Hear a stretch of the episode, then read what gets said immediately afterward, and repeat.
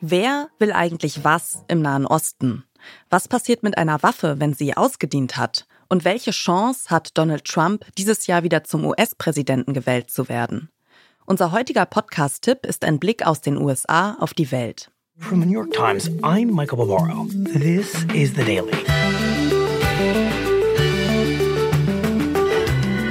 As 2024 begins, we examine the campaign strategies of the two leading candidates for president, Joe Biden and Donald Trump, to understand what they'll look like over the next year. Today, my colleague Maggie Haberman on how Trump is trying to wrap up the Republican nomination before any court case can stop him.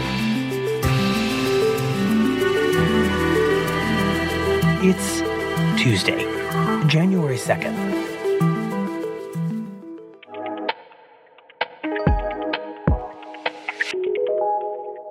Das ist der Journalist Michael Barbaro. Ihr hört den Podcast-Podcast von Detektor FM und wir empfehlen euch heute The Daily. The Daily ist der Nachrichtenpodcast der US-amerikanischen Tageszeitung The New York Times. Gehostet wird der Podcast von Michael Barbaro und Sabrina Tavernisi. An fünf Tagen pro Woche berichten sie über die wichtigsten News, die auf Recherchen der New York Times aufbauen. Dazu nutzt The Daily Interviews mit JournalistInnen der New York Times, die ihre Geschichten zusammenfassen und kommentieren. Ergänzt wird das Ganze durch Tonaufnahmen von Personen, die in die Geschichte involviert sind. So entstehen Podcast-Folgen, die mehr sind als ein Newsüberblick. The Daily vom 18. Dezember lässt zum Beispiel Michael Bryant von seinem Lebensprojekt erzählen, dem Gun Violence Archive, einer Datenbank, die jeden Menschen erfassen soll, der in den USA durch eine Schusswaffe getötet wurde. Well, just explain that. It sounds like you're saying at the very moment that America is beginning to truly enter what we now think of as this era of the epidemic of mass shootings, mm-hmm. you are noticing that the way the country decides to focus on and care about some of these mass shootings is really different than the way we decide to focus and care about others. That there's a real gap here. Yes. Yes, that that was a thing that was bothering me because as you started seeing the building of incidents and started seeing uh, the, just the uh, aggregation of all of this stuff, uh, that was started to make it sufficient that something needed to be done. And what I could see was the left was looking at banning things, at looking at all of this. The right is looking at nah, uh, Second Amendment. And what I see is that is a war that's going to do nothing but escalate. In jeder Episode von The Daily wird ein bestimmtes Thema besonders hervorgehoben. Die Hosts geben Hintergrundinformationen und mit Hilfe der Interviews bekommen die Hörerinnen anschließend tiefere Einblicke ins Thema und den Kontext zum aktuellen Weltgeschehen. Dabei kann und darf es auch emotional werden. Kurz nach den Angriffen der Hamas auf Israel im Oktober 2023 haben die Hosts zum Beispiel direkt mit Menschen vor Ort gesprochen. Mit einem Arzt, der versucht hat, im Al-Shifa-Krankenhaus in Gaza Leben zu retten. Mit einer amerikanischen Journalistin, die während der ersten Angriffe Israels ihre Familie in Gaza besucht hat. Und mit einer Mutter, Rachel Goldberg, deren Sohn von der Hamas in den Gazastreifen entführt wurde. Im Podcast erzählt sie, wie sie den 7. Oktober erlebt hat. Aus diesem Interview spielen wir jetzt einen Ton ein. Wenn ihr das nicht hören möchtet, dann überspringt die nächsten 60 Sekunden. On the Jewish Sabbath, I actually don't use my phone.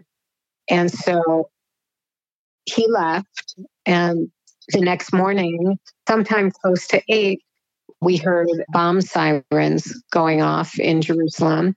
So I quickly came downstairs and woke up both of my daughters so that we could get into our bomb shelter, which we have in our apartment and then we waited for the all clear. And the, even though I'm not, you know, I don't use my phone on Shabbat, in cases of emergency, of course, you use your phone. And I thought, well, my son is somewhere and I don't know where, and I'm turning on my phone to make sure he's okay.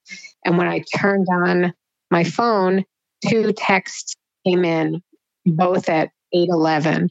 And the first text said, I love you. And the second text said, I'm sorry. And immediately I knew something terrible had happened. Interviews wie dieses schaffen es, den HörerInnen abstrakte, internationale Nachrichten, politische Entwicklungen und große Ereignisse näher zu bringen. die News mit Leben zu füllen. Zum Ende einer jeden Folge gibt es außerdem noch eine Zusammenfassung der Schlagzeilen des Tages. Here's what else you need to know today. The US and its allies carried out military strikes against more than a dozen targets controlled by the Houthi militia, an Iranian backed group in Yemen that has, for weeks, been attacking commercial ships in the Red Sea in protest of Israel's war against Hamas. The U.S. led airstrikes against the Houthis, who are allies of Hamas, represents an expansion of the war in the Middle East that President Biden has sought to avoid since Hamas attacked Israel on October 7th. Ob die US-amerikanische Innenpolitik oder Ereignisse auf der Weltbühne. The Daily liefert einen tiefen Einblick in die aktuellen Geschehnisse aus US-amerikanischer Perspektive. Die Hosts und ReporterInnen legen großen Wert auf journalistische Sorgfalt und gutes Storytelling. The Daily ist eine Produktion der New York Times und erscheint nach unserer Zeit wochentags immer vormittags und in den USA frühmorgens. An Sonntagen wird ein Beitrag aus der New York Times besonders hervorgehoben und als Hörstück veröffentlicht.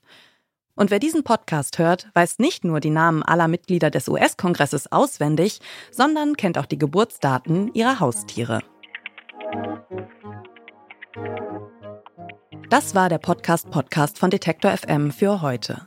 Wenn ihr den Überblick über den Podcastmarkt behalten wollt, abonniert den Podcast Podcast auf der Plattform eurer Wahl, damit ihr in Zukunft keine Folge mehr verpasst. Und empfehlt uns doch einem Menschen weiter, der auch nicht genug von Podcasts kriegt. Dieser Tipp kam von Esther Stephan. Redaktion Ina Lebetjew, Joanna Voss und Doreen Rothmann. Produktion Stanley Baldauf. Und ich bin Caroline Breitschädel. Wir hören uns.